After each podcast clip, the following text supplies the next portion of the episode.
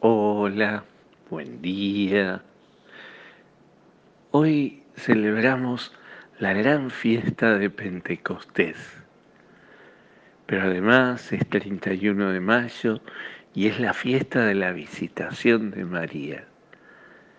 Y es la fiesta no solo de toda la iglesia, sino también de nuestro querido monasterio de las Hermanas de la Visitación, aquí en Pilar festejan su fiesta patronal y todos los días nos, acompañan en, nuestro audio y, y siempre están presentes y rezando por toda nuestra comunidad.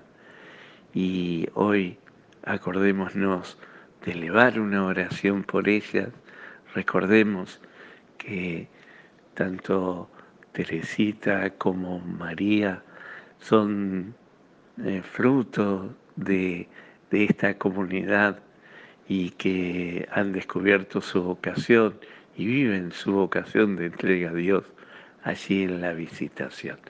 Recemos por sus vocaciones para que haya más vocaciones contemplativas. El, el Evangelio de hoy está tomado de Juan 20, 19 es aquel encuentro de Jesús con sus discípulos después de la Pascua. Ellos están encerrados por temor a los judíos, dice el Evangelio. El temor los tiene encerrados y los tiene eh, adentro de sus casas y los tiene eh, así. Eh, y Jesús se hace presente en medio de ellos. La presencia de Jesús hace devolverles la paz.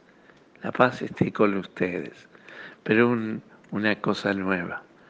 Les va a dar, les va a enviar, los va a enviar a ser testigos de todo lo que han vivido. Y no solo eso, sopla sobre ellos el Espíritu Santo. Reciban el Espíritu Santo. Y este, este pequeño gesto de soplar, es el gesto de Dios de infundir vida. Recuerdan ustedes en la creación, cuando Dios sopla su aliento sobre aquel, aquel, aquel polvo, aquella tierra, y genera la vida en el hombre.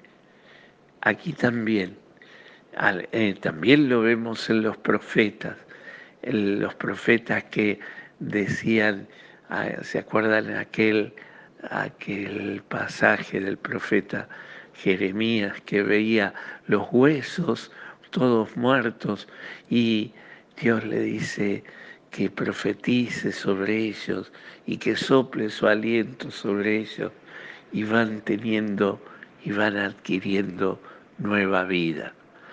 Hoy también Jesús y sopla su aliento sobre los apóstoles y entonces les concede una vida nueva, una vida, pero nueva.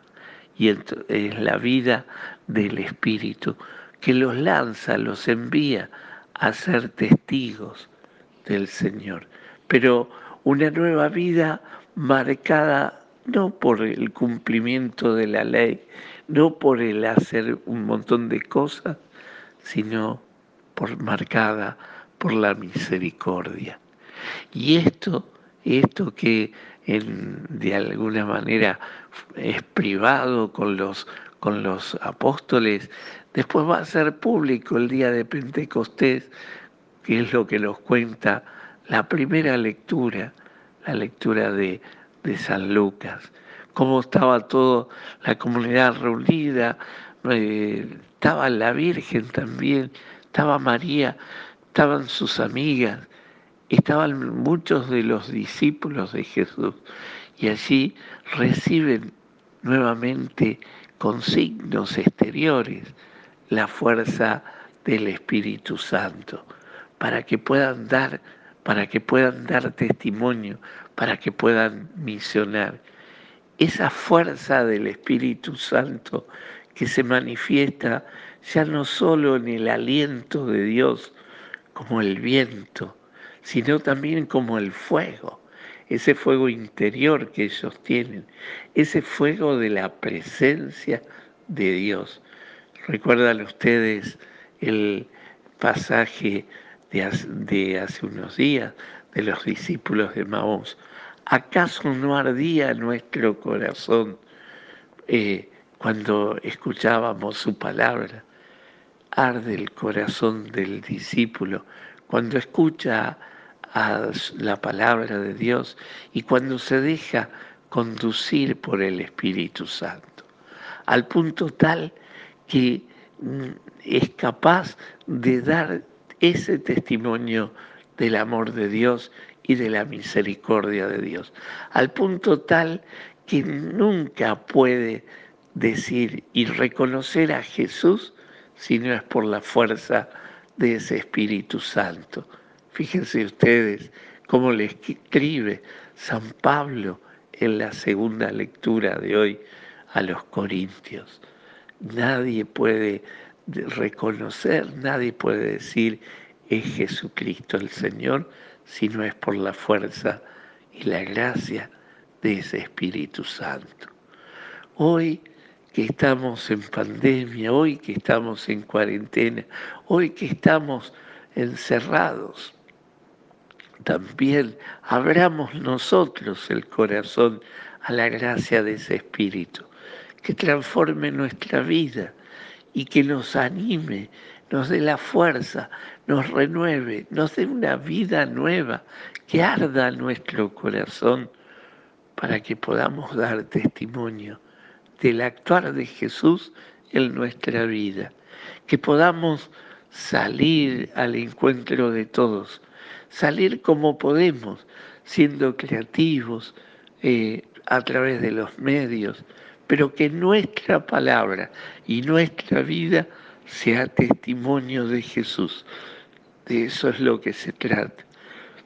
Allí donde Dios nos ha colocado en este momento, allí donde Dios lo ha permitido que estemos, allí que podamos hoy dar ese testimonio de Jesús.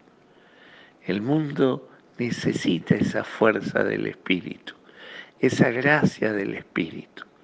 Pidámosle hoy al Señor que renueve en nosotros la vida del Espíritu y nos haga vivir esa fuerza del primer Pentecostés, para que cuando podamos en cada momento, en cada circunstancia, podamos ser testigos de Jesús. Que hoy no nos, no, no nos llene, no nos gane la tristeza de este encierro, que no nos gane tampoco la imprudencia ni la impaciencia por salir ya, que demos ese testimonio allí donde estemos, a partir de ahí, y que el mundo conozca que somos cristianos gracias a esa fuerza que nos da el Espíritu Santo.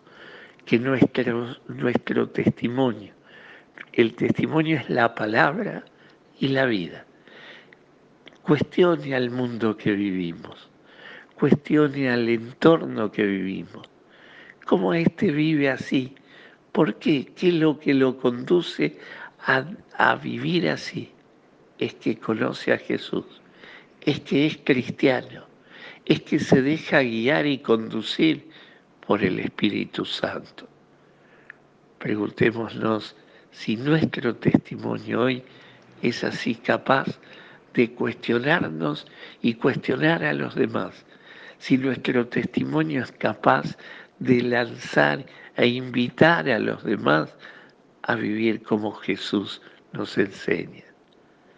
Pidámosle al Señor hoy, pidámosle a la Virgen, ella que visitó a su prima Isabel, que tuvo ese deseo grande de llevarle a Jesús a su prima Isabel en su vientre, que también nosotros tengamos esa fuerza, esas ganas, ese don del Espíritu para llevar y visitar a todos con esa presencia de Jesús.